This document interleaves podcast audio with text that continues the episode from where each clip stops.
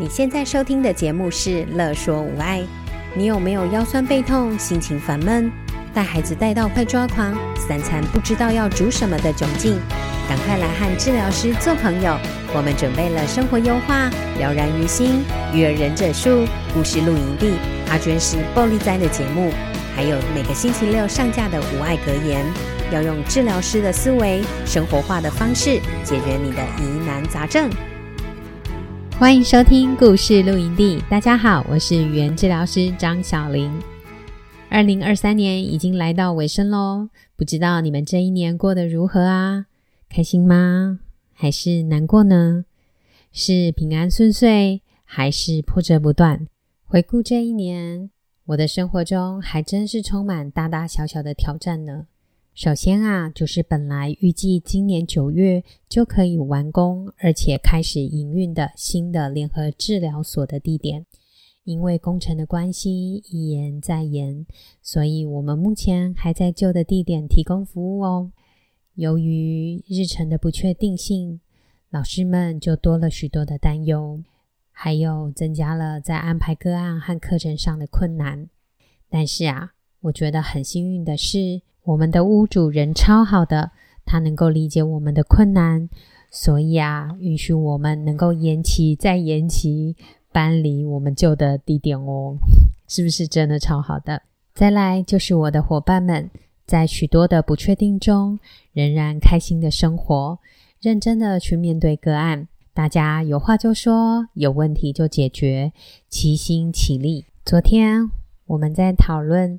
寒假的课程规划的时候，就听到伙伴说，我们寒假预计要去的地点离我们的新家很近哦。哇，有听出来吗？他用“我们的新家”这样的用词，听了真的非常的开心。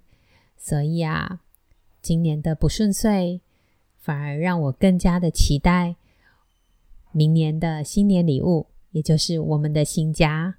今年的第二个大挑战，也就是在之前的节目中，我有分享自己到日间照顾中心，还有失智据点，针对长者的一些系列性课程。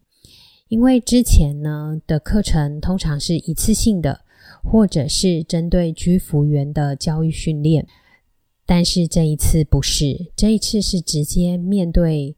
可能十几二十位长者，然后去提供他们专业化的、个别化的一些评估之外，还要在团体活动中去进行这些吞咽的训练。当然啦、课程的设计一定要有趣而且多元，让长者可以很开心的、很自然的、很放松的，而且很主动的，而且笑眯眯的。呵 呵然后去进行这些课程，重点还是要有效。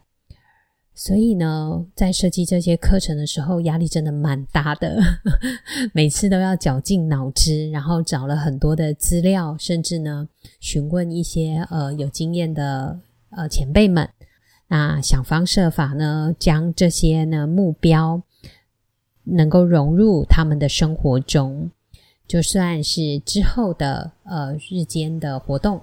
他们也会想要主动的去练习这些活动，去增进他们的吞咽功能，这样才会有效。所以啊，对我来说，这是一个大大的挑战。不过啊，也就像前面的几集节目一样，跟大家分享的，嗯，成效还蛮好的诶。然后长者的回馈都非常的好，更正面，所以算是挑战成功啦。第三个挑战，则是新冠肺炎带来的波澜。幼儿因为疫情受到的一些社交限制，其实现在已经解封了，但是孩子的语言发展仍然受到一定程度的影响。就像我们到幼儿园去提供早期疗愈服务的时候，发现零到六岁的这群疫情下的孩童，因为多数的人都是戴着口罩的，所以啊，他们缺乏了模仿口型的对象。在少了视觉线索的这样的语言学习的情境下，其实藏在口罩中说话的小嘴巴说话都十分的含糊，而且口语表达的能力也受限。更因为减少了与他人互动的经验，社交技巧也相当的不足。所以，对于这一群学龄前幼儿的语言治疗时，就要更注意语音的部分。孩子是不是在说话的时候口型都非常的不明显？习惯用很含糊的语音说话，也不在意。另外，就是要注意他们的语用的部分。所谓的语用呢，就是语言的功能，大家可能比较不是那么了解。这是指说话者需要适切的运用语言以及非语言的系统，在大脑中选择正确的词汇，组合成合乎语法的句型，再用适当的语音，并判断当下的情境，流畅地说出，并促成一来一往的互动，而达到沟通的功能。这就是所谓的语用能力。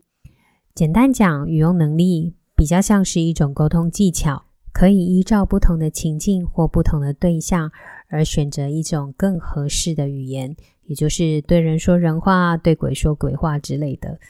幼儿的语用发展到底包含哪些呢？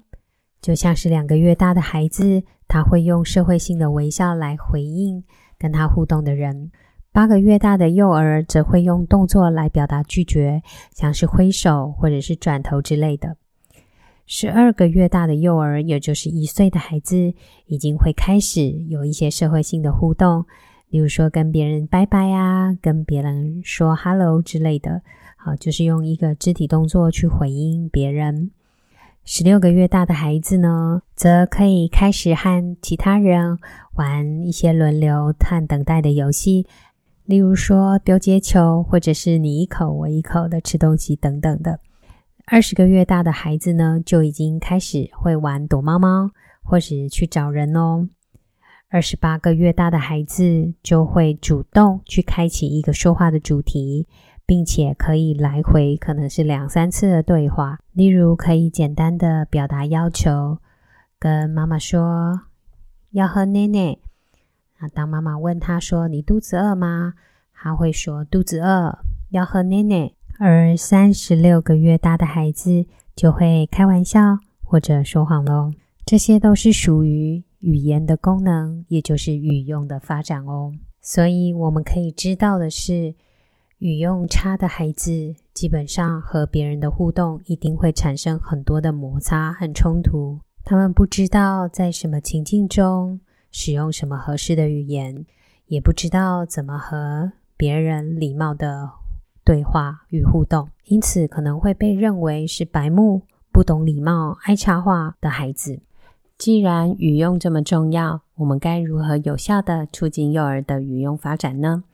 记得掌握一个原则，就是在真实的情境中与真实的人进行有意义的沟通。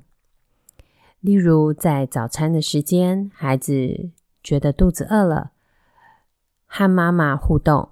用口语说“我要奶奶”，或者用非口语的方式，用手指向牛奶或奶瓶来表达自己的想法，让妈妈可以了解，最后拿到自己想要的牛奶。这就是一个在真实的情境中与真实的人进行有意义的沟通的例子。在掌握了这一个原则之后，接下来。还有促进语用发展的步骤也提供给大家哦。第一个就是要在不同的情境中类化，例如除了在家中跟妈妈要求牛奶之外，也可以在外出的时候，在车子上去协助孩子做同样的表达。第二个则是不同对象的类化。例如，除了跟妈妈要求牛奶之外，也可以跟爸爸或者爷爷奶奶去要求牛奶哦。当然啦，情境是要我们主动去创造的。第三，就是模拟和演练，也就是和孩子进行像是扮家家酒的游戏，例如让孩子扮演动物宝宝，向动物妈妈去要奶奶等等。需要注意的是，这毕竟不是真实的生活事件，虽然好玩、有效、有趣，但仍然有它的限制。就像我们学英文时，不断地进行对话练习，虽然有助于现场的发挥，但是啊，真的遇到外国人要和他沟通对话的时候，可能又支支吾吾的表达困难了，是吗？所以啊，当家长问我使用市售的一些三 C 产品和孩子互动，可以有效的提升孩子的语用能力吗？我会告诉他，其实使用什么材料都可以，但是啊，让孩子在没有父母的引导下自己去操作和机器互动是无效的哦。要促进语用的发展，关键就在于孩子必须是和人互动哦。今年尽管困难重重，挑战那么多，但期待二零二四年我们能同样的积极的面对问题，运用智慧和对生活的热情，开心的向前走。感谢听众们一直陪伴着节目。希望二零二四年也成为我们共同努力、共同成长与丰收的一年。新年快乐，拜拜！有任何问题、疑难杂症，想和治疗师做朋友，欢迎在 IG、脸书搜寻“乐说无碍”，在粉丝专页中留言给我们或私讯我们哟。喜欢我们的主题，请帮我们按下五颗星。也可以小额赞助支持我们继续做节目哦。